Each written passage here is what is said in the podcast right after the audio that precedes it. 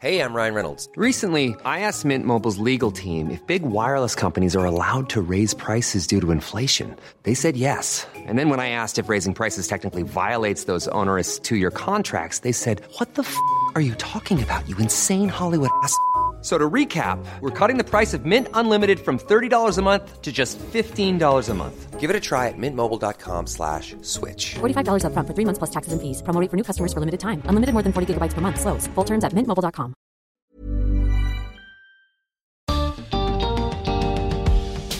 Bienvenidos a un episodio especial del podcast de TED en español, donde converso con algunos de nuestros oradores. Soy Jerry Garbulski.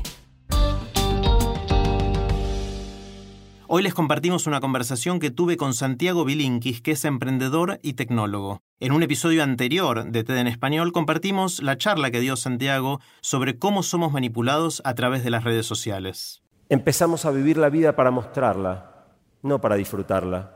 Ese es el pantano narcisista en el que las redes nos metieron y del que, curiosamente, no queremos salir. En este episodio hablamos con Santiago sobre los mecanismos de manipulación de las redes sociales, sobre cómo superar las adicciones que nos generan y sobre cómo podemos usar la tecnología a nuestro favor. Esta es una versión editada de una conversación más larga que publiqué en mi otro podcast, Aprender de Grandes. Hola Santi. Hola Jerry, ¿cómo estás? Bien, hola de nuevo. Tres años pasaron de que conversamos la vez pasada. No lo puedo creer. Es un montón, un montón de tiempo. Y me encantaría saber qué aprendiste en estos tres años. Algunas cosas sospecho, pero quiero que me cuentes. ¿Qué aprendiste desde que hablamos la última vez en Aprender de Grandes? Mira, un montón de cosas. Pero te diría que el cambio más grande que ocurrió en mi cabeza, o sea, justo están por cumplir 10 años de que fui a Singularity. Y yo de Singularity lo que vi fue un futuro medio increíble que se venía, que en ese momento, del cual en ese momento nadie hablaba. Eh, ahora la, idea de la inteligencia artificial, datos autónomos, de todas las cosas de las que yo volví obsesionado en Singularity, hoy son moneda corriente en la agenda de, de todo el mundo. Pero en ese momento eran una locura y yo volví muy conmovido de de repente ver toda esa oleada de cambio que se venía. Y también un poco inquieto por las consecuencias. Si querés, lo que a mí me había faltado en Singularity era un poco de preocupación por todo lo que podía salir mal. Entonces toda mi etapa, desde que volví, y, más o menos hasta ese momento en que grabamos hace tres años, eh, yo estuve esparciendo el mensaje del cambio que se venía y tratando de balancear el optimismo con el pesimismo, y, pero básicamente hablando del futuro. Y hará como un año y medio eh, más o menos para el arranque del 2018, hice una columna de radio de las que solíamos compartir, eh, que se llamó Celo Adictos, donde hablé por primera vez ya no de la tecnología a futuro, sino de la tecnología a presente. Y te diría que eso fue como una bisagra en mi mirada. Eh, y empecé a preocuparme menos por las consecuencias de la tecnología a futuro, no porque no sean preocupantes, pero porque es mucho más preocupante lo que está pasando ahora, ya, eh, y, yo no tenía el ojo puesto ahí. Entonces, a partir de ese momento, a esa columna le siguió otra acerca de los efectos de las, redes sociales en las relaciones humanas. Pero un dato que me partió la cabeza cuando hice la encuesta, que también, como siempre hacíamos, eh, en la encuesta 97% de las personas opinó que los demás estaban adictos al celular. Yo obviamente lo pregunté respecto a los terceros porque siempre es más fácil reconocer el problema afuera que adentro, pero aún así 75% de la gente reconocía su propio problema de adicción. Y te diría que eso, eso me, me generó un quiebre grande.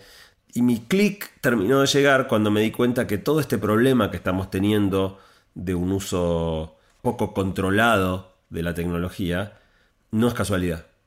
Es producto del diseño de un grupo de gente que entendió el funcionamiento de nuestro cerebro mucho mejor de lo que nosotros o la mayoría de nosotros lo entendemos y están usando nuestras vulnerabilidades en nuestra contra. De algún modo, el, culpable es uno de los temas que a vos y a mí nos apasionan, que son los sesgos cognitivos. Y una cuestión más que es que, de alguna manera, en el pase de simios a humanos, los humanos reemplazamos el instinto por un sistema de recompensas. Un sistema que en vez de darnos conductas este, instintivas, eh, buscamos el placer y disfrutamos. Una de las charlas TED más lindas que escuché en mi vida es la de Dan Dennett. Sexy, cute, funny, sweet, creo que se llama, esas cuatro palabras en algún orden, eh, donde Dan Dennett dice que, en realidad entendemos todo al revés, que creemos que las tortas de chocolate son ricas porque son dulces y en realidad son dulces porque son ricas. Ricas en el sentido de ricas en, en nutrientes, en cosas que nuestro cuerpo necesita. Y nuestro cuerpo inventó, nuestro cerebro inventó la dulzura, o sea, una sensación placentera, simplemente para que comamos cosas con glucosa. Eh, para mí fue toda una revelación y una de esas ideas que, me cuesta eh, agarrar, incluso después de entenderla, esta idea de que en realidad la, dulzura no existe.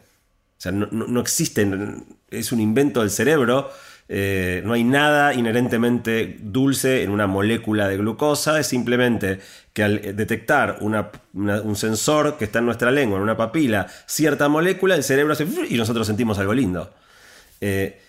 Y todo ese sistema de recompensas se fue moldeando, producto de la evolución, adaptándonos mejor y mejor a un mundo que no tenía nada que ver con este.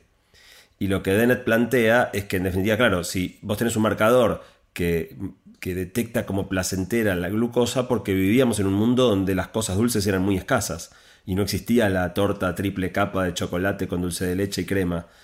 Hoy todas esas cosas son superestímulos, son estímulos que se montan sobre nuestro sistema de recompensas y nos hacen hacer de más lo que antes era bueno para nosotros y deja de ser bueno. Tenés el porcentaje de obesidad más alto de la historia, creciendo.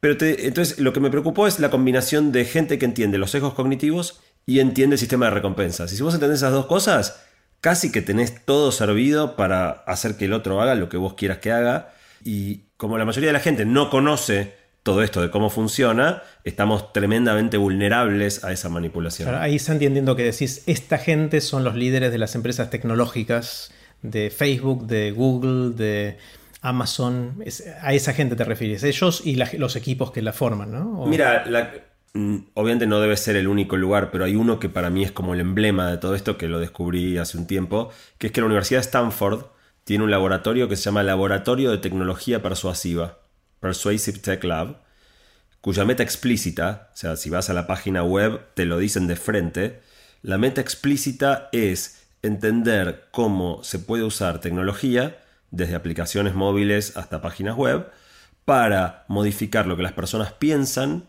y lo que las personas hacen. Uh -huh. Y al costado dice, yes, this can be a scary topic. Sí, esto puede ser un tema que asuste, más vale. Máquinas diseñadas para alterar lo que los humanos piensan y lo que los humanos hacen. Pero eh, me gustaría distinguir dos cosas. Uno es la capacidad de influir en lo que pensamos y en lo que hacemos, que eso puede ser una herramienta usada, entre comillas, por el bien o por el mal, si existieran ciertas esas categorías. La pregunta es si esa gente que hace lo hace con una intención perversa o no. El hecho de que muchos de estos sitios o redes o lo que fuera traten de maximizar el tiempo que pasamos ahí adentro y utilicen todos esos mecanismos puede ser usado para algo que esté bueno también. Eh, pero quizás no. Y te, hago ese comentario y espero tu reacción. No, lo, lo, siguiente que dice la página de este lugar en Stanford, después de que dice este tema puede ser asustador, es, pero no te preocupes porque esto se puede usar para bien. La siguiente pregunta que de alguna manera vos estabas formulando es, ok, manipular, manipular para qué?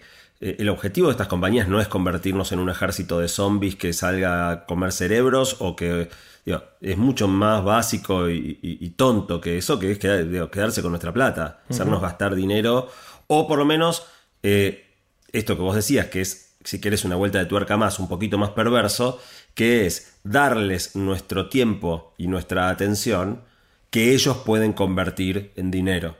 Entonces lo que quieren es ganar más plata y nosotros somos el medio para hacerlo. Viste que se circuló mucho esta idea de que cuando vos usás un, un, servicio gratuito, el producto sos vos, ¿no? En esta cuestión de que en toda transacción comercial hay un comprador, un vendedor y un producto que cambia de manos. Y, y conversando con un amigo, él me marcaba en realidad que es casi más feo. No sos el producto, sos el insumo. O sea, sos como lo, lo, que ellos necesitan meter en la máquina para la fabricar materia prima, la materia eh. prima. Porque tampoco les, un insumo no te importa tanto como un producto. Eh, eso es lo que es bastante perverso. Y eso genera una dinámica también donde tu atención es un recurso escasísimo y todos pelean por lo mismo. Eh, entonces, en definitiva, lo loco es que vos dirías, bueno, pero para, Gmail no es competidor de eh, Facebook. Sí, sí, porque al final del día el recurso es el mismo.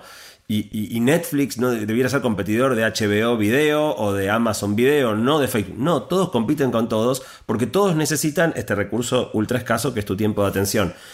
Hace un tiempo atrás, el, el CEO, el fundador de Netflix, Reed Hastings, eh, en una conferencia de prensa, lo entrevistaron y le preguntan qué opinaba de tal lanzamiento que había hecho HBO y cómo veía él la posición competitiva de Netflix contra HBO. Y el tipo piensa un poquito y dice, ¿sabes qué? Mi competidor no es HBO. Mi competidor es el sueño. Es el sueño en el sentido de descanso, De ¿no? Eh, todavía la gente duerme demasiado. Queda tanto terreno por ganar que no tiene sentido pelearnos entre nosotros. Y a mí me parece espeluznante. Mm. O sea, me parece. O sea, ni las tabacaleras fueron tan descaradas de decirte de frente que están dispuestas a inducirte un hábito pésimo para tu salud en pos de maximizar sus ganancias. Y nadie se escandalizó demasiado. Eh, entonces, te diría que el gran cambio, yo volví de Singularity enamorado de Google, de Facebook, de Silicon Valley, eh, de alguna manera creía que esa manera, esa mirada, esa conexión con el futuro, eh, nos iba a salvar, si querés, en un punto. Y, me fui volviendo más y más escéptico y pasaron de ser para mí, no te digo los salvadores del mundo, pero gente a la que yo le ponía una ficha enorme, a, a gente a la que le tengo bastante temor. ¿Es a la gente o a la tecnología? Eh, porque quizás hay que ver cuánta intención hay de la gente. O sea, es verdad que ellos tienen que maximizar valor para los accionistas, que esencialmente es cuánta plata generan a lo largo del tiempo. Pero quizás lo hacen con, en el fondo, buenas intenciones y quieren que funcione bien, pero a, veces o les sale el tiro mal y generan lo opuesto. Pero no sé si la intención es mala, de generar una, una sociedad en la cual nos pasen este tipo de cosas, ¿no? Mira, por un lado tenés varios arrepentidos, Sí. ¿no? Han saltado varios. la un- Tristan Tris- Harris. Tristan Harris, eh, que era ex eh, eticista de diseño de Google. John Parker, que era uno de los cofundadores de Facebook. Toda esa gente que estuvo en la gestación de este monstruo dice que fue todo a propósito, que las discusiones eran abiertamente. O sea, John Parker dice en las discusiones con Mark era, ok, ¿cómo hacemos para que la gente pase acá la mayor cantidad de tiempo posible, lo más cautivada posible? Eh, entonces, hay razones para pensar que hay un poco, no sé si la palabra no es maldad, pero sí claramente una intención. Quizás sin dimensionar que si todos tironeaban de nuestra mente para todos lados, nos terminan haciendo pelota. Por ahí no se imaginaron o no vieron con claridad las consecuencias de, acentuar tanto esa tendencia. El- vuelvo a desafiar un poquito esto de que decía John Parker eh, respecto a Facebook, que ya desde los primeros días las discusiones era cómo hacer que la gente pase más tiempo acá y que la connotación que le dabas es que eso era negativo. Pero esa es la misma discusión que tiene el dueño de un shopping center, de un supermercado, de, un lugar de juegos físico, histórica. Y ahora de repente no nos gusta tanto porque, pero no tanto porque eso sea una mala intención, creo, sino por el efecto colateral de la adicción que nos genera o, o la dependencia que nos genera y el poder manipulador personalizado que quizás los otros no tenían.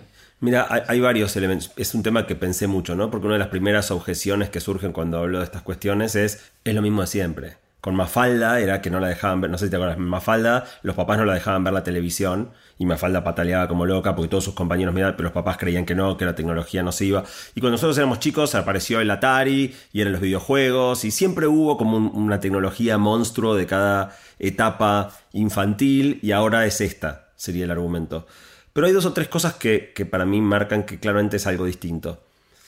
La primera es que los celulares o los dispositivos digitales que usamos hoy son, como descubrió Turing hace más de 50 años, dispositivos de propósito general, computadoras de propósito general. Es decir, pueden hacer cualquier cosa que vos les metas un software para que hagan. Entonces, la tele era una tele. Y las posibilidades que la tele te ofrecía eran infinitamente más acotadas que las que te ofrece un celular o una tableta. Eh, esto- estos aparatos son todo. La segunda cuestión es que son móviles. La tele estaba en el living. Entonces solo. Y el shopping está en el shopping. Eh, entonces la posibilidad de influir en la vida del otro estaba acotada a, ciertos espacios bastante definidos. El celular está con nosotros en todo momento, en todo lugar. Eh, y la tercera cosa es la diferencia entre influencia y manipulación, ¿no? O sea, porque también en la otra argumento es, bueno, pero es lo mismo de siempre. La publicidad siempre nos quiso hacer comprar cosas que no necesitamos. Y la verdad que sí, es cierto, es el mismo, es el mismo tipo de fenómeno, pero órdenes de magnitud más potente, tanto por este manejo mucho más sutil de los sistemas de recompensas y de los sesgos cognitivos, como de digamos, de los medios y la capacidad de microsegmentación que vos tenés. Yo por curiosidad me puse a, ver cómo sería si yo quisiera hacer una publicidad en estas plataformas. Y vos realmente podés hacer una publicidad dirigida a personas que tengan un hijo de dos años, que sean hinchas de excursionistas y vivan en, eh, Lugano. Eh, y eso bien usado es, es tremendamente poderoso. Es absurdo lo que las páginas saben de nosotros, lo que las plataformas saben de nosotros. Eh, y la mayoría de la gente, o sea, son obviedades, pero no estoy seguro si la mayoría de la gente sabe que, por ejemplo, cuando vos usás Gmail y consentís los términos de uso, te están avisando que te van a leer los mails. No te leen los mails para saber tus secretos ocultos, te leen los mails para targetizar mejor las publicidades, pero te leen los mails. Eh, esta cosa que la gente dice, che, le escribí a un amigo que quería ir a Brasil y me empecé, a ver publicidades, publicidades sobre él. Sí, sí, es eso, no, digamos, eh, y no es ningún secreto. Pero después hay cosas un poquito más pícaras. Ejemplo, por un, paper que Facebook publicó con resultados de alguna de sus investigaciones, leyendo el paper en la letra chica, porque no están los términos y condiciones, te enterás que cuando vos escribís algo para publicar en Facebook y te arrepentís y lo borrás sin publicarlo, Facebook lo guarda. Y son esas cositas, ¿no? O sea, yo creo que dice mucho más de vos lo que querrías decir y no te atreves a decir que lo que explícitamente decís.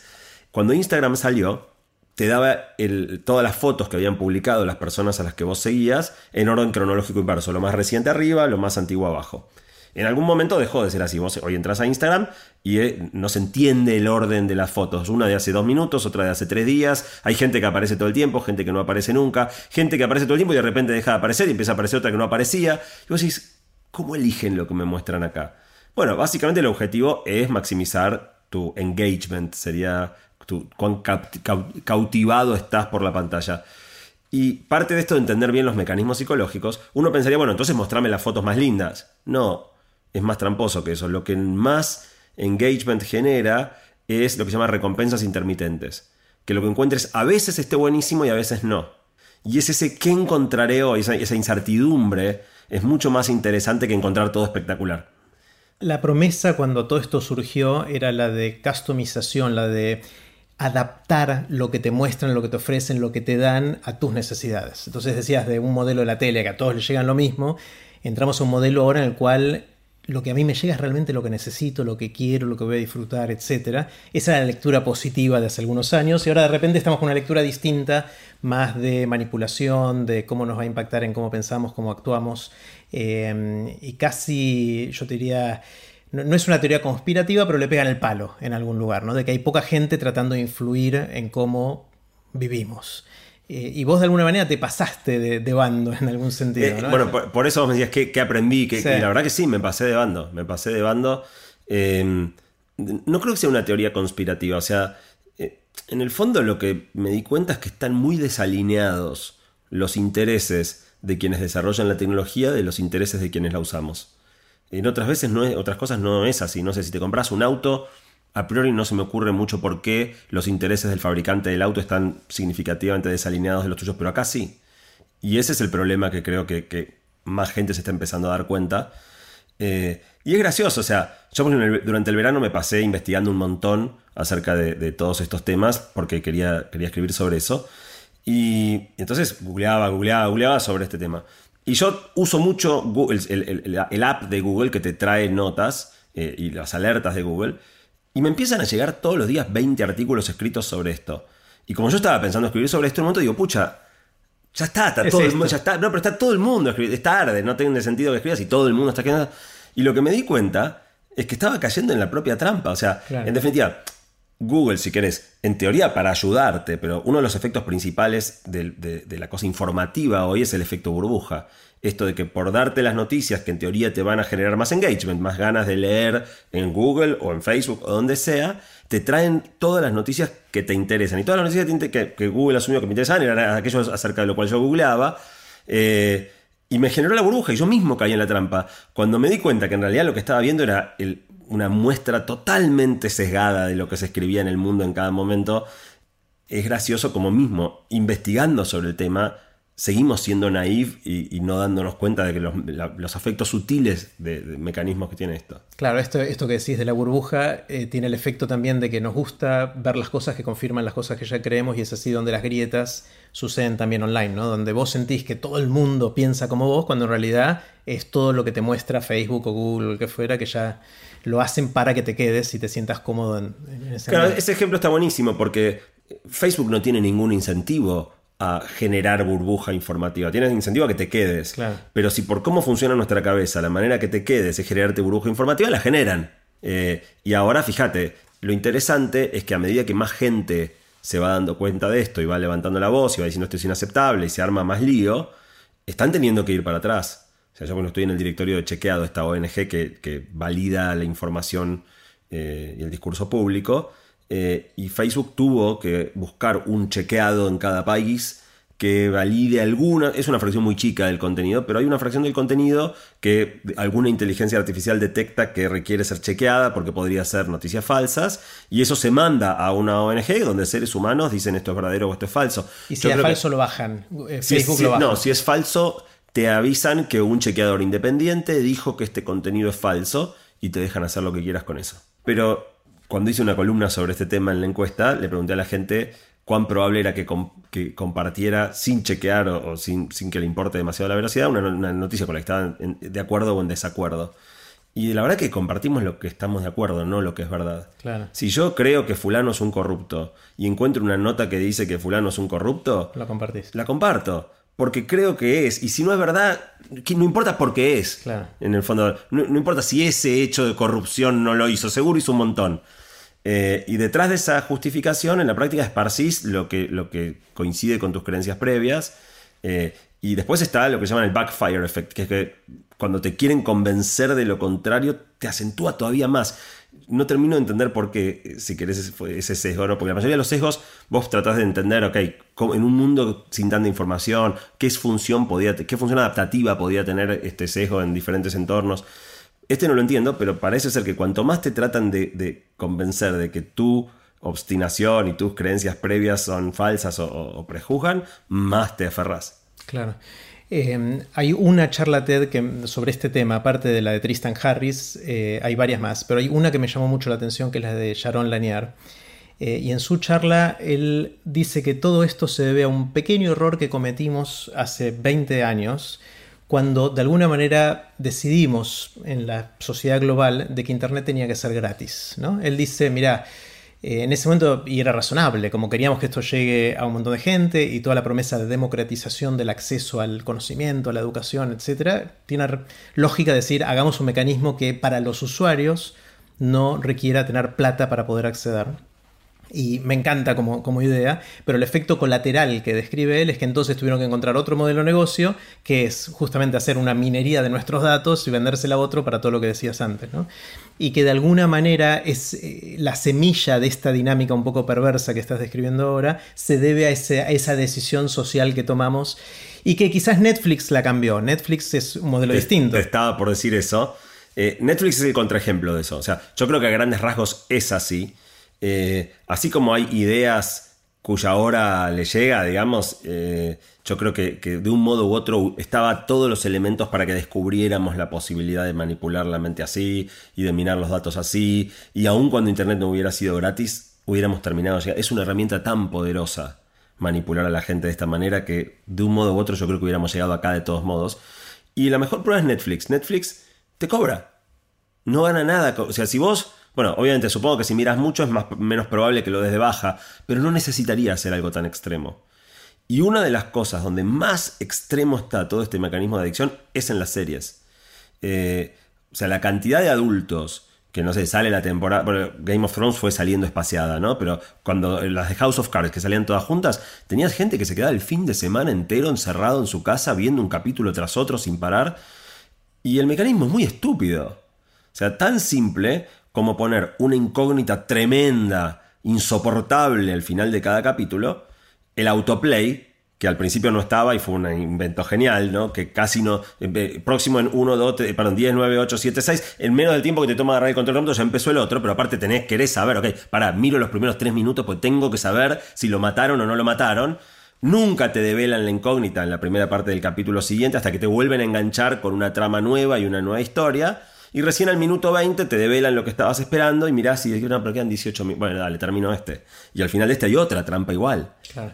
Lo que termina diciendo Sharon Lanier en, en, su charla es que la forma de desarmar esto es cambiar el modelo de negocio, que puede venir por regulación, o sea, podría haber un escenario regulatorio en el cual, no sé, Estados Unidos o Europa le prohíba a Facebook y a Google o a los que fueran de usar los datos de esta manera, habría que ver cómo se hace, cambiar el consentimiento de un opt-in a un opt-out o al revés. Eh, y, él dice, bueno, tenemos que lograr crear sistemas más como Netflix, en el sentido de que la gente pague a cambio de que sus datos no sean usados de esa manera. La adicción que genera las series Netflix es muy parecida a la adicción que yo tenía al Superagente 86 o a, o a las series del pasado porque no usan tan usan la minería de datos para ver dónde la gente deja, no deja, pero no es customizado porque es el mismo capítulo para todos. Para todos. Entonces no se parece tanto, o sea, es una cosa intermedia entre la adicción de, a las series viejas y es muy, es muy efectiva de todos Porque son modos. re buenos los guionistas. Bueno, la producción es No, de nuevo, y porque entienden mejor los mecanismos de la Claro, dopamina. pero del promedio de la el, gente. El, el, el, Agente 86 no era adictivo, era divertido. Sí. No, no, No, nadie, pero pará, yendo a otras nadie historias. se hubiera quedado mirando 15 capítulos seguidos de Fre- Super Agente Friends, 86. Friends sí. Friends sí. Miremos Friends, por ejemplo. No, eh, ¿Existía el, el binge watching, esta cosa de.? No, no estoy seguro. ¿eh? No porque salían una vez por semana, no era fácil grabarlos al principio, o sea, podías Bueno, tener una esto que, decís, esto que decís no es menor, o sea, tener el repositorio de todo junto versus que antes la tele no era on demand. tenés que ir al videoclub o tenías no, que... no- no podía existir, o sea, yo creo que es al revés, yo creo, Jerry, que, que Netflix es el contraejemplo. Creo que de alguna manera, una vez que descubriste que estos mecanismos existen y se pueden usar, es tan tentador usarlos que me cuesta mucho creer que las Mm. compañías vayan a renunciar a ellos, aun cuando les pagues. Ejemplo tonto. eh, leer los diarios se volvió insoportable. Antes vos leías el diario online y el título era este, Guanchope se lesionó. Ahora el título es Entérate qué jugador de Boca sufrió una seria lesión y no te lo dicen. Tenés que cliquear. Eh, durante una durante- hubo un periodo intermedio donde por lo menos en Clarín no se daban cuenta y el link, el URL Decía. decía. Entonces yo simplemente me, paraba con el mouse sin hacer clic, miraba el URL y yo no necesitaba leer la nota. Después se dieron cuenta, ahora, digo, ¿por qué titulan así? Porque necesitan el clic. ¿Por qué necesitan el clic? Porque ponen publicidad. Y entonces con eso, digo, es el mismo juego. Si vos ahora empezás a pagar por el diario online, igual por hacer clic tienen... No, pero digo, el- el- lo de pagar no es manteniendo el modelo actual, tendría que haber un- algo regulatorio que separe aguas. Es muy difícil regular. Fíjate lo que fue la interpelación en el Congreso a Mark Zuckerberg. Mm.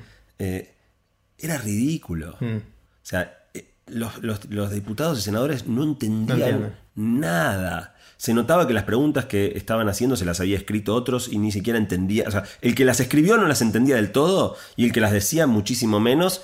Y cuando pasó todo el trámite más amargo, donde trataron de ponerlo incómodo, y él se mataba de risa, o sea, lo manejaba, le parecían totalmente estúpidos, y manejó todo con, con- con una comodidad absoluta. Y cuando pasó la- toda la parte más tensa, todos le pedían sacarse la selfie con él. O sea, fue terrible.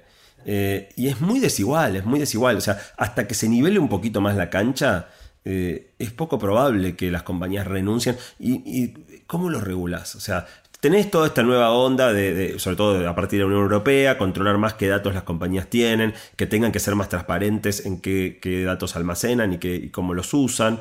Yo creo que estamos empezando a ir un poquito para otro lado. Pero creo que es un poco optimista creer que el cambio viene por ahí, que la gente diga, uh, es verdad, me están manipulando, voy a hacer todas estas cosas que acabas de describir. ¿O- ¿Vos sos más optimista con eso o no? Un poco. O sea, de nuevo, creo que cuando el otro entiende todos tus mecanismos psicológicos y sabe moverte los hilos y vos ni siquiera te das cuenta que tenés hilos, estás perdido. Ahora, si vos empezás a darte cuenta de que hay hilos y que, ah, mira, este brazo no lo quería levantar yo, me lo están levantando. De nuevo, no, no estoy seguro cómo termina eso, pero hace muy poquito hice un experimento muy interesante. Me contactaron de un colegio a ver si podía ir a dar una charla a chicos de sexto grado por la cantidad de chicos que estaban yendo al colegio casi sin dormir por abuso de series y abuso de Fortnite y otros videojuegos del estilo. Eh, los directivos del colegio estaban muy preocupados y se les ocurrió, en realidad me, me- me llamaron para preguntarme, ¿quién puede hablar de esto? Y dije, bueno, yo, yo lo hago. Eh, y después le los chicos me escucharon durante una hora y media y después le pidieron a los chicos que escriban testimonios de qué había pasado, qué les pareció. Y es muy impactante lo que los chicos escriben después. O sea, cuando te empiezan a decir, te sentís un gil, te, te sentís estafado. ¿Por ¿Qué, qué dicen? Porque, porque cuando te dicen que todo el videojuego que siempre jugaste en realidad está arreglado, que, que, que, Ah. eh, tú, que te leen, lo- la gente no sabe que le leen los mails. Eh, la gente no sabe que almacenan lo que escribe pero no manda. La gente no sabe que todo lo que haces, incluso cuando navegas otras páginas web, está siendo rastreado y enviado para se- segmentarte o las enormes posibilidades de microsegmentación que hay. Entonces cuando te cuentan todo eso, algo, algo te hace clic. De nuevo, después no sé cuánta disciplina la gente tendrá. Eh, pero empezás a, mirar con otra desconfianza. Eh, ya no es el aparato que es genial, que es espectacular. Es- está buenísimo, pero ojo, porque claramente la característica quizá la más distintiva de los seres humanos, si bien hay algunas especies animales que usan herramientas, famosamente los cuervos, obviamente los simios, eh, pero lo que desta- destaca a los humanos básicamente es nuestra capacidad de fabricar, diseñar y usar herramientas. Y estamos muy acostumbrados, vos tenés un martillo y podés hacer cosas que sin un martillo son imposibles. Lo loco es que el celular es la primera herramienta que cuando vos la usás te empieza a usar a vos. O sea, cuando vos agarrabas un martillo, el martillo no tenía una agenda propia. No es que el martillo quería martillar algo y te iba a empezar a tironear para que vayas a martillar lo que el martillo quiere. Eso es nuevo. Eso es nuevo y no está incorporado en nuestra manera de vincularnos. Y cada herramienta que usás, un violín por ejemplo, te modifica. O sea, está bastante estudiado, por ejemplo, que alguien que toca mucho el violín, llega un momento donde el cerebro construye un modelo, como uno tiene un brazo y lo podés mover sin pensar, llega un momento que casi el violín lo podés tocar sin pensar porque el cerebro se armó un modelo mental y, es casi un órgano. Bueno, esto es el órgano más poderoso que tuvimos y, y es una parte de nuestro cuerpo que está recontra incorporada y que empieza a echar raíces y a mover todo solo. Entonces, me parece que, de nuevo, cuando te das cuenta de los mecanismos, muchas personas hacen clic. ¿Qué hacemos entonces con todo esto? Yo creo que levantar, o sea, lo primero, es una de nuestras cruzadas personales, que la gente entienda los sesgos cognitivos. O sea, yo no puedo entender que no se enseñe en las escuelas. Que no te enseñen cómo funciona tu cabeza, que no te enseñen cómo funciona el sistema de recompensas. Cuando yo le contaba esto a los chicos, le- les puse, por ejemplo, ilusiones ópticas, ¿no? Eh, hay algunas muy impactantes cuando las ves. Y, y lo que tienen de loco, por ejemplo, esa que es, eh, no sé si te acuerdas, una que es como un tablero de ajedrez, un damero con un, un cilindro que proyecta una sombra y vos ves dos cuadrados que son del mismo color, pero los ves distintos. Y después vos podés correr una animación donde se va armando, el- vos los ves iguales, porque están solos, esos dos, y a medida que se va armando todo el damero, iguales, iguales, iguales, iguales, ¡cluc! distintos. Y lo loco es que aun cuando yo te, te muestre que son iguales, te explique que son iguales, los Lo ves distintos. viendo. Entonces, la- la- lo que yo le explicaba a los chicos, y de nuevo, yo creo que muchos adultos no lo saben. Obviamente, la frecuencia de los rayos de luz que emite ese cuadrado y entran por tus ojos es la misma. ¿Cómo puede ser que los veas distintos? Es que el cerebro no ve las ondas, la frecuencia de rayos de luz. El cerebro toma toda esa información que le llega y arma una versión propia del mundo, que no es la realidad, es la interpretación que el cerebro hace basado obviamente en lo que te conviene ver. O sea, si hay un, cono, un, cilindro proyectando sombra, lo más probable es que ese coso se vea del mismo color, pero en realidad sea más claro, pero está oscurecido por la sombra. Es genial. Pero claro, cuando, cuando vos entendés esas cuestiones idiosincráticas y las aprovechás para hacerle ver a otro las cosas del color que no son, eh, entonces, para mí eso hay que enseñarlo en la escuela. Esas cuatro o cinco ideas en la escuela a los pibes le- le- les cambiaron la perspectiva. O sea, por ahí a las dos horas se lo olvidaron, no, no alcanza con una charla de una hora y media mía o de otra Sí, persona. sí. Pero tendría que estar metido en el, en el sistema educativo, que entiendas cómo funciona tu cabeza, que entiendas cómo son las fallas del razonamiento, que entiendas en qué punto sos vulnerable y susceptible de ser manipulado por, por tus fallas. Y no, no existe eso, no está. Para mí está buenísimo, pero siento eh, que es lo mismo que decirle a un fumador fumar te hace mal. Prácticamente ningún fumador a lo largo de la historia dejó de fumar por eso. Es una adicción, es una adicción y tiene otros mecanismos internos que hace re difícil que dejes de comer mal, dejes de fumar, dejes de hacer cosas que sabes que son malas para vos, pero las haces igual. Eh, no, o sea, me encanta lo que decís, pero soy escéptico de que eso mueva la aguja de verdad, eso solo. Pueden, quizás tengan que pasar más cosas. Es muy posible. Eh, te, te digo otra que me, me- cada vez la veo con más profundidad. Ojo, espera. Sí. Hace, hace poquito estaba haciendo zapping y me topé, eh, supongo en Canal Volver o alguno de estos, con una película de 1984, Darse Cuenta. No sé si te acordás, Sí, una sí, película eh, con, con Brandoni, Darío Grandinetti, Darío Grandinetti, un pibe que sufre un accidente auto brutal, está internado en un hospital público. Brandoni es el médico que se obsesiona con, con salvarlo y que vuelva a caminar. Y lo loco de la película es que todos fuman. Todos. El médico Brandoni atiende al paciente en la camilla, adentro de un hospital, en la sala, tipo una especie de quirófano con el pucho en la mano. Ah, 84 en la película. 84, no es tanto tiempo. Claro. Entonces, ¿qué, qué cambio? Bueno, que está prohibido en algunos lugares, pero yo también creo que la cabeza de la gente cambió bastante. No desapareció el cigarrillo, ni mucho menos, pero, pero por ejemplo dejó de ser cool.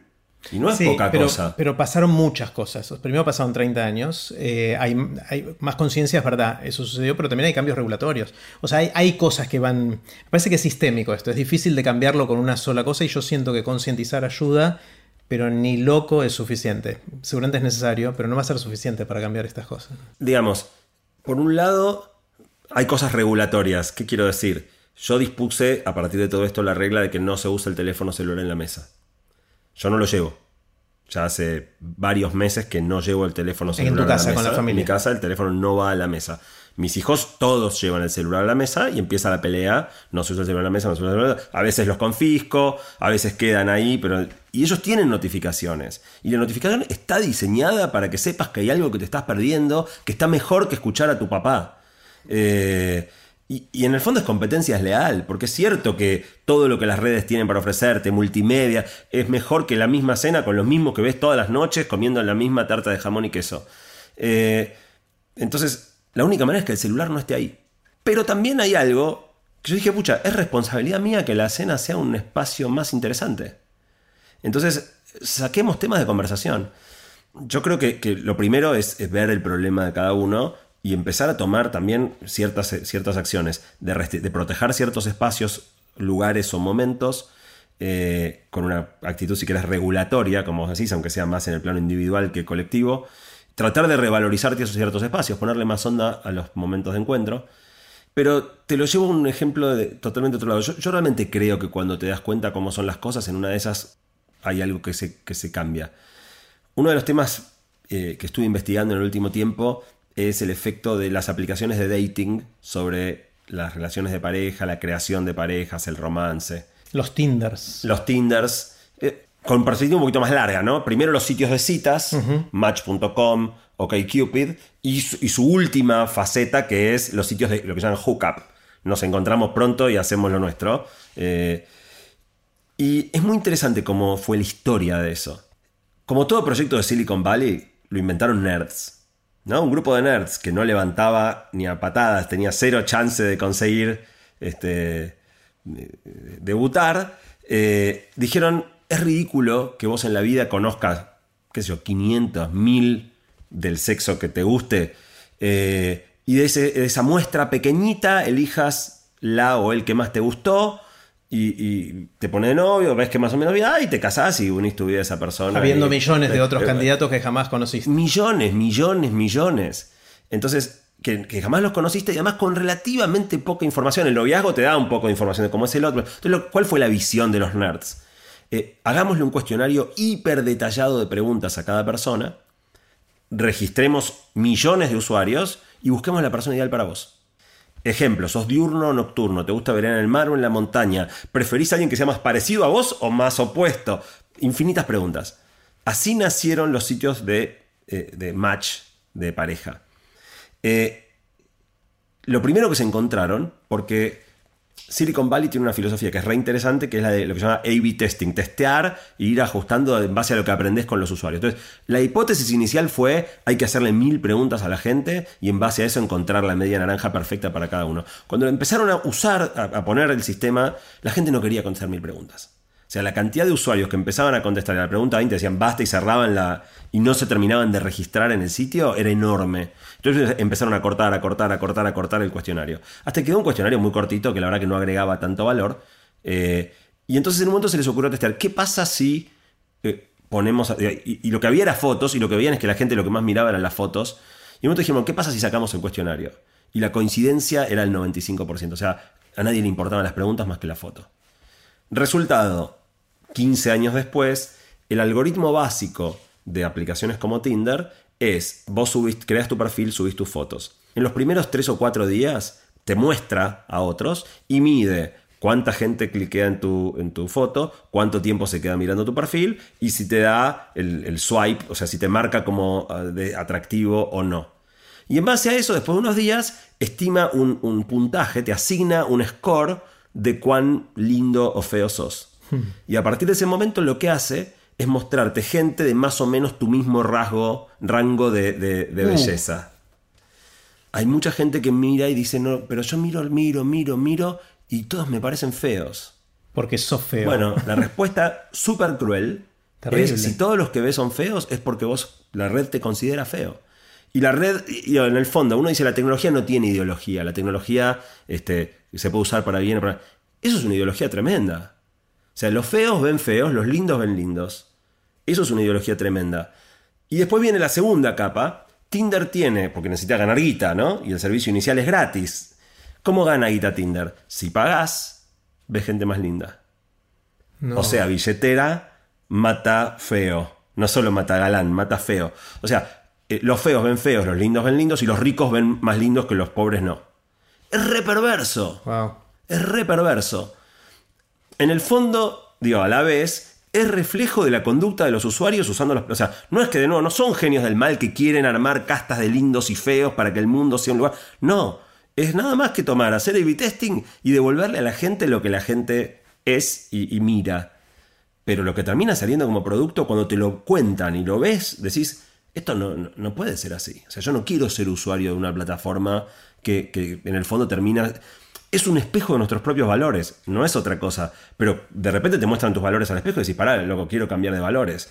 Entonces, uno de los grandes problemas que tenemos hoy es el, el- el énfasis totalmente desmesurado que cobraron las imágenes.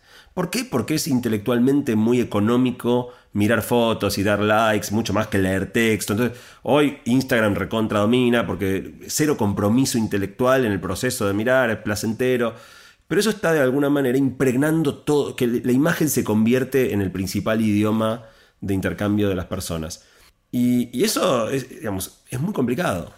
Eh, porque somos mucho más que nuestra belleza o nuestra fealdad. Incluso digo, en cosas tan básicas como que una foto no captura tu sonrisa. O sea, no, la sonrisa para la foto, ¿no? Sino cómo sos. tú. Y, y todo eso se va, se va, va quedando como en un, en un totalmente relegado, en un tercer plano.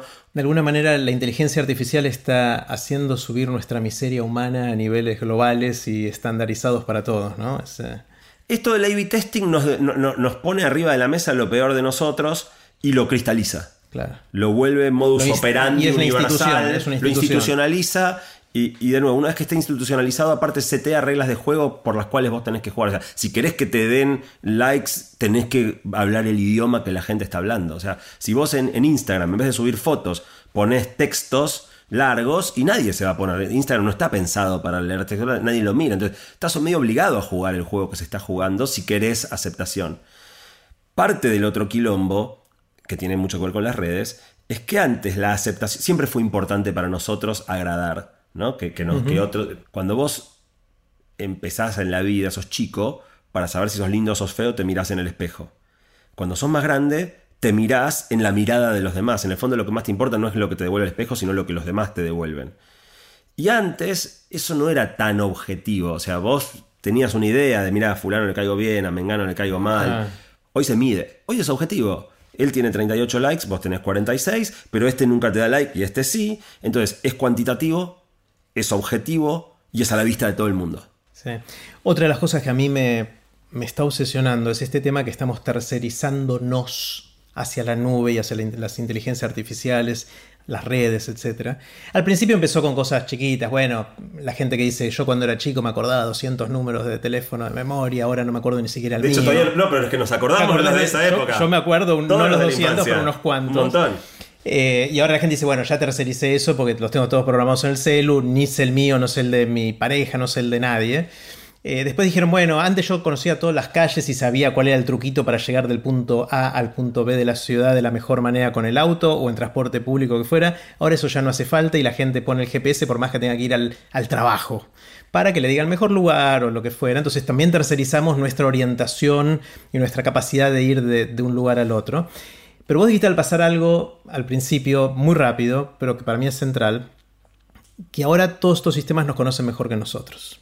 Entonces ya no es tercerizar datos, memoria, que uno dice, bueno, por ahí hasta es útil porque nos libera esas neuronas para hacer otra cosa, sino que es tercerizar el conocimiento de nosotros mismos, con lo cual de alguna manera, en un sentido amplio, hasta nuestra conciencia está pasando a estar en otro lado, ¿no? Eh, y nosotros pasamos a ser el hardware que ejecuta lo que esa conciencia en otro lugar nos manipula para hacer casi como nuestra función ejecutiva que solíamos tener entre nuestras orejas, en, nuestro cerebro, está de hecho pasando a estar en otro lugar que está tomando las decisiones que nos van a influir en el día a día. Con lo cual no es una tercerización ingenua de algunos datos que está bueno no tener que acordarse de memoria. Es la tercerización de quienes somos, ¿no? O sea, eso a mí como que me está obsesionando últimamente. Eh, absolutamente. Sobre todo, de nuevo, que pasa sin que la mayoría de la gente registre qué está pasando. Entonces, de nuevo, cuando uno empieza a estar un poco más alerta, yo creo que algo cambia un poquito. Eh, y sabes que hay algo para mí más impactante todavía. Em, quizás de las cosas más impactantes que yo leí, no sé si en mi vida, me pasó hace ahora un año. Estaba leyendo un artículo y iba leyendo y de repente sentí como si me hubieran pegado una piña en la mandíbula. O sea, me quedé atónito mirando la pantalla, como sintiendo que se me caía el mundo a pedazos. Vos sabés que a nerds como vos y a mí nos gusta mucho la ciencia. Para mí la ciencia es lo más maravilloso que, caracteriza a los seres humanos, ¿no? Esta, esta, curiosidad por entender cómo funciona el mundo y este método de de alguna manera formular una hipótesis y diseñar un experimento y, tratar de, arrancarle al mundo eh, la, verdad acerca de cómo funciona. Eh, la verdad provisional, aunque sea hasta que otro encuentre una, verdad mejor. Eh, a mí me fascina eso. Y algo que está pasando mucho es que más y más en ciencia están encontrando que es mucho más rápido y efectivo para resolver los problemas más complejos, en vez de postular un modelo, diseñar un en vez de hacer ciencia, alimentar de un montón de datos a una red neuronal. La red neuronal procesa, procesa, procesa y, lo que tiene simplemente no es poder explicativo, sino poder predictivo. La inteligencia artificial te puede decir, bueno, si hay A, B y C, el resultado es D. Pero no te explica por qué. O sea, de la misma manera que si vos quisieras abrir mi cráneo y mirar por qué soy de boca, eh, está ahí, porque soy de boca, que ser de boca es algo que está en mi cerebro, no ocurre en otro lado. Pero no hay manera, vos abrís mi cráneo y no vas a poder ver si soy de boca o no soy de boca, ni por qué. Pero está ahí y no lo podés ver. Con las, con las redes, las, redes neuronales pasa lo mismo. Eh, la red puede entender cómo funciona el universo, pero no te lo puede explicar.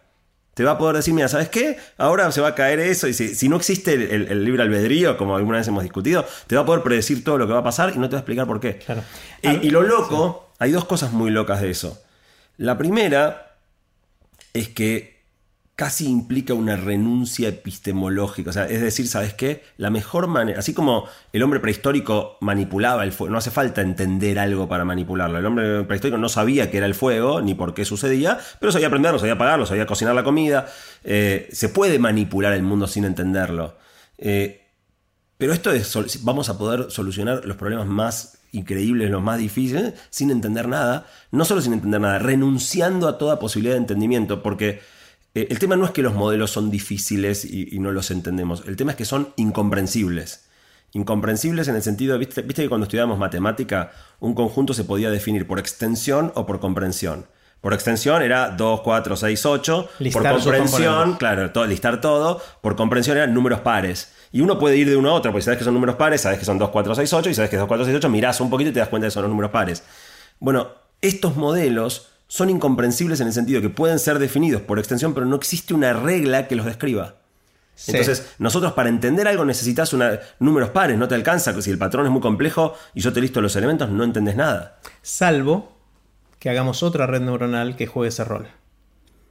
O sea, estaría bueno si realmente esto queremos que nos sirva a nosotros y queremos seguir eh, accediendo a la explicación conceptual de las teorías, eh, no solo por enumeración, sino también eh, comprensión, se decía lo otro. Sí. Por comprensión es construir otra inteligencia artificial que traduzca lo que aprendió esa red neuronal para ganar al Go o lo que fuera y nos diga, mira, esto es lo que... No- por esto de que son incomprensibles, no está claro que sea posible. O sea, son espacios de millones de dimensiones, o sea, son niveles de complejidad tan grandes. Tan complejo como nuestro cerebro. Nosotros, podemos hacerlo. O sea, nosotros tenemos los circuitos internos para hacer exactamente eso. El tema es que hasta ahora no los, de- no los emulamos en una inteligencia artificial que nos explica a nosotros cómo Oja- es que AlphaGo gana al Go. Ojalá, me devolverías algo de optimismo, pero en definitiva, mi sensación es que vamos hacia un mundo donde vamos a ser como los, como los cavernícolas. Vamos a poder manipular absolutamente todo sin necesidad ni poder entender absolutamente nada. Y para mí es un panorama desolador. O sea, Claro. te diría que, que es, es la distopía más grande que se... Prefiero que vengan los robots y nos coman como Terminator. Claro, cuando, cuando se hablaba de, de el mundo de abundancia y todo eso que, que se viene, que seguramente vamos hacia ahí. Puede ser un mundo de abundancia en el cual vivamos mucho tiempo, tengamos buena salud, eh, no haya pobreza, ojalá y ese tipo de cosas, menos, equi- menos inequidad. Pero puede ser un mundo en el cual perdamos el acceso al, al conocimiento o al sentido más profundo de las cosas y seremos más o menos marionetas de estas otras cosas. Es distópico en ese sentido. O sea, la abundancia puede ser distópica si nos aleja de, de todo este conocimiento, ¿no? Totalmente. O sea, yo le tengo pánico a la abundancia. O sea, todo gran imperio de la antigüedad fue básicamente arruinado por la abundancia, por la prosperidad. Somos muy malos lidiando con la prosperidad. Eh, los griegos, los romanos, todos cayeron producto de su opulencia. Si, si estar en un mundo abundante te hace complaciente, te hace este, poco comprometido, es- el principio del fin. Sí. Eh, está bueno, me voy muy deprimido de todo esto. Eh, Mira, yo creo que hay un montón de cosas que podemos hacer para tratar de, de- de cambiar la ecuación. De nuevo, yo, yo tiendo a ser. Eh, Soy realista, creo que no soy ni optimista ni pesimista, pero si me pones una pistola en la cabeza y me, decís inclinate por un lado, creo que soy más pesimista que optimista. Eh, pero yo creo que hay cosas que podemos hacer, creo que darte cuenta de cómo funcionan estos mecanismos es el principio de un cambio. Eh, hoy, por ejemplo, uno de los problemas más serios que yo veo es el acceso a tecnología a edades más y más y más tempranas. Investigué bastante también últimamente sobre eso. Fíjate que es muy loco. El, el ser humano nace profundamente inconcluso. ¿no? Por esto de que el canal de parto es estrecho y la cabeza es muy grande, tenés que nacer muy antes de tiempo. Un caballo nace y un ratito después está caminando. Y comiendo nos solo y comiendo. Digo, Si la cría la dejas en la mayoría de los animales, se muere en, en todos los casos, necesita que la amamanten. Eh, pero lo- los animales en general nacen mucho más preparados para la vida que los humanos. Eh, y el primer año es casi como una gestación extrauterina. Eh, somos casi un canguro en un sentido, ¿no? Vivimos en el, marsupio. Eh, y la, paternidad, eh, o sea, la, crianza, de alguna manera termina de forjar el sistema nervioso y, quién vos sos. Si en ese periodo de déficit nutricional las consecuencias son tremendas, pero si hay problemas de estimulación cognitiva también, porque la plasticidad cerebral en esa etapa es enorme. Se está, se está armando todavía la red neuronal de nuestro cerebro. Eh, y cuando, digamos, una de las cosas que pasaron en los últimos años es que algunas compañías descubrieron a los bebés como un nuevo segmento consumidor. Antes no había productos para bebés. Eh, en todo caso, si querías vender productos para bebés, eh, apuntabas a las madres. Hoy tenés un montón de videos, no sé si alguna vez viste algunos en YouTube, sí. Dirigidos a bebés. Son totalmente incomprensibles para cualquiera que no sea un bebé. Baby Eh, Shark u- o ese tipo de cosas. no, son más raros. E- Eso, yo qué sé, los colores, la música, puedo entender un poco, son insoportables, pero puedo entender un poco más que. Pero hay unos, por ejemplo, googleá eh, eh, abrir huevos Kinder. Ah, sí, sí, sí. Y vas a decir, mirás y decís, ¿por qué le interesa? Ahora los bebés se vuelven locos. Eso más el autoplay, o sea, criar chicos es muy duro. Es un laburo tremendo, se encaprichan, no sabes qué les pasa. eh, digamos, es muy demandante sobre los padres. Eh, tenés el chupete, pero no, no es tan efectivo. Ahora, si vos tenés un coso que lo prendes y el bebé queda hipnotizado y no joraba más por tres horas, es muy tentador como, como recurso. O sea, la primera vez que lo probás, decís, uh, mira que... Después se vuelve un vicio. El bebé está hinchando los listo, le pongo esto y no joroba más por tres horas. Y mientras yo puedo estar con mi celular mirando a Instagram y, y haciendo mis cosas. Eh, y estos vi- videos específicamente diseñados para bebés, más el autoplay de pasar uno atrás de otro, eh, similares, les enseñan un montón de cosas. ¿no? Los bebés aprenden los números, aprenden los colores, aprenden eh, eh, los animales, los sonidos de los animales. Y eso te genera una, una impresión errónea, porque vos ves todo lo que aprenden, pero perdés de vista lo que no aprenden. Todos los juegos que se hacen, los que llaman los juegos de crianza, apilar bloques, in- insertar cosos redondos en donde es el agujero redondo y cosos cuadrados en donde es el agujero cuadrado. eh, eh, ¿Dónde está el bebé? Me tapo con una toalla, acá está, ¿dónde está? Acá está, escondo algo y vos lo buscás. Son todos juegos que, no, sé si por una razón cultural o, o evolutiva, pero tienen roles muy importantes en aceitar mecanismos fundamentales para la vida, que cuando vos los reemplazás por una tableta eso no está. Y el experimento obviamente todavía es demasiado reciente y no tenés series largas para entender qué pasa cuando chicos crecen sin eso. Pero estamos empezando a ver algunos indicios. No se puede de ninguna manera establecer causalidad. Vos tenés, por ejemplo, chicos a los que les cuesta mucho más eh, tolerar los límites, eh, más caprichosos, caprichosos fueron siempre los chicos, pero más caprichosos. Cosas más difíciles de cuantificar y de medir y decir los caprichos aumentaron un 28%, no se puede decir. Eh, pero yo creo que nos vamos a ir dando cuenta de los problemas severos que estamos generando con esta- estos mecanismos de, de crianza. Una de las cosas que me propuse hacer, para ser un poco más propositivo y no dejarte tan desesperanzado, eh, de alguna manera yo no quiero ser un abogado antitecnología. No quiero decirte eh, no uses más celular o, o no, o date- cerrá tu cuenta de, de redes sociales. Pero sí quiero tratar de, de canalizar el uso para otro lado. Entonces, me- una de las cosas que se me ocurrió hacer en el último tiempo es armar una guía para padres, chicos y celular. Eh, y armé 10 cosas, por ahí hay muchas más, son las 10 que se me ocurrieron a mí, pero por ejemplo, no sé, a los chicos les encanta verse en una pantalla, filmar. Bueno, hagamos una, filmemos una película. Hoy los celulares tienen una capacidad de filmar y de editar increíble. Bueno, escribamos juntos un guion, actuemos la película, filmémosla, editémosla, montones de ideas de cosas que pueden ser muy divertidas. Son como proyectos, ideas de proyectos. Sí, eh, eh, o, o cosas más maker, buscar proyectos de cosas que se puedan fabricar y algunas requieren el celular, pero después requieren también hacer cosas con las manos o en, mundo el, mundo de los, tridimensional. en el mundo de los átomos. Eh, y, y creo que hay un montón de, de- de propuestas que puede ser espectacular hacer, que incluyen el celular de una manera que, que nos une en vez de, llevar a cada uno a su mundo. Sí, una que hice con, con uno de mis hijos, con Lele, es tomar un curso online juntos. Lo hicimos recientemente, uno de estos que dura un mes, 10 minutos por día, y funcionó espectacular. Es algo que yo por ahí hubiese querido hacer por mi lado, por ahí, por el lado de él, transamos un poquito en cuál iba a ser el curso, porque por ahí hubiesen sido distintos, pero estuvo espectacular. O sea, los dos mirando la misma pantalla por lo menos nos unió en ese, en ese sentido. Es, ¿no? es que creo que el desafío es ese, empezar a encontrar cómo hacemos para mirar todos la misma pantalla en vez de cada uno la suya y, y que lo que esté pasando mientras miramos la pantalla nos, nos- nos ponga en interacción en vez de, de aislamiento. Sí, sí. Eh, ¿Y qué otra tecnología puede meterse acá y ayudar? En, ¿cómo, ¿Cómo sigue evolucionando esto desde el punto de vista tecnológico? Porque hasta ahora venimos hablando de cómo adaptarnos a lo que vemos hoy.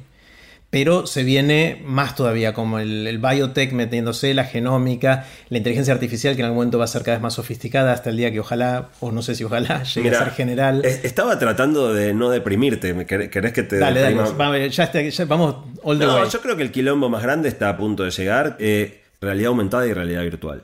O sea, no sé si, si usaste por algún tiempo prolongado alguno de estos caquitos de realidad virtual, pero 10 minutos, no Realmente te transporta. O sea, cuando te lo sacás, la sensación es como muy. conf- Por un rato estás como. unos segun- un segundo estás confundido. Sí. Como cuando, no sé, los que viajamos mucho, te despertás eh, en la cama de un hotel y no estás seguro dónde estás. Sí, y sí. te toma un segundo hasta que dices, ah, listo, estoy en tal lado. Bueno, esto es lo mío. Te sacás el coso y es como que cambiaste. La realidad no se puede cambiar de mundo de un instante al otro. Eh, y realmente, a medida que las experiencias, si- sin ser todavía tan buenas, ni tan amplio el campo visual, ni tan buenos los renders, aún así, te- imagínate cuando sean hiperrealistas. Cuando no puedas diferenciar si lo que estás viendo es Nueva York o, o una reconstrucción en realidad virtual de Nueva York. Eh, ¿Va a tener sentido eh, decir que no fuiste a Nueva York si lo que viste es algo esencialmente igual a si hubieras estado ahí? Para mí es estar en Nueva York. Entonces, de eso estamos bastante cerca. Y si mirar una pantalla y fotos en Instagram genera engagement, trasladarte un mundo distinto. Digo, la canción de Aerosmith, ¿no? Tenés a la chica de tus sueños, subida a la moto de tus sueños, paseando por el, eh, el paisaje de tus sueños, se pone de mal humor y apretas un botón y se pone de buen humor. Digo, el mundo perfecto. ¿Cómo, ¿Cómo vamos a resistirnos a vivir todo el tiempo en un mundo perfecto pero inexistente? Y Y no sé, no tengo la menor idea. Eh, o sea, creo que somos muy privilegiados en el sentido de que nos toca una época increíble, pero también con unos desafíos tremendos. Eh, de alguna manera yo creo que nosotros estamos un poquito más a salvo en el hecho de que nuestros cerebros al final del día se gestaron en la década del 70, en la década del 80, o sea, somos analógicos, somos analógicos, tratamos y, nos, eh, somos adictos al celular, pero es mucho más delicado los chicos que, están mamando esto desde el minuto cero. Si hoy lo que le hacemos para los bebés es ponerle YouTube en una tele y con eso quedan hipnotizados, imagínate cuando le puedas poner ni siquiera el, casco de realidad virtual, los eh, anteojitos tipo Google Glass y el bebé no, no rompe más. De nuevo, el problema más grande hoy no es el uso excesivo de los dispositivos por parte de los chicos, sino el corrimiento excesivo de los padres.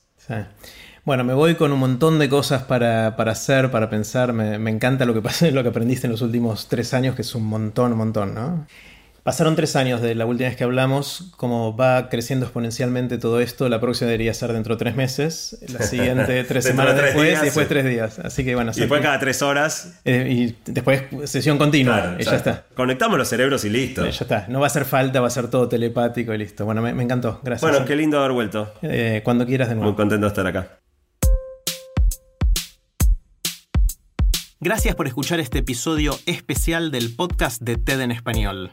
Queremos saber qué les pareció. Por favor, busquen TED en español en Facebook para dejarnos sus comentarios. Como siempre, pueden encontrar todos los episodios de TED en español donde escuchan sus podcasts. Soy Jerry Garbulski y los espero en el próximo episodio.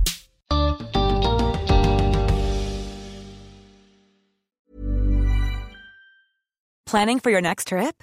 Elevate your travel style with Quince. Quince has all the jet setting essentials you'll want for your next getaway, like European linen, premium luggage options, buttery soft Italian leather bags, and so much more. And is all priced at 50 to 80% less than similar brands. Plus, Quince only works with factories that use safe and ethical manufacturing practices. Pack your bags with high-quality essentials you'll be wearing for vacations to come with Quince. Go to quince.com/pack for free shipping and 365-day returns.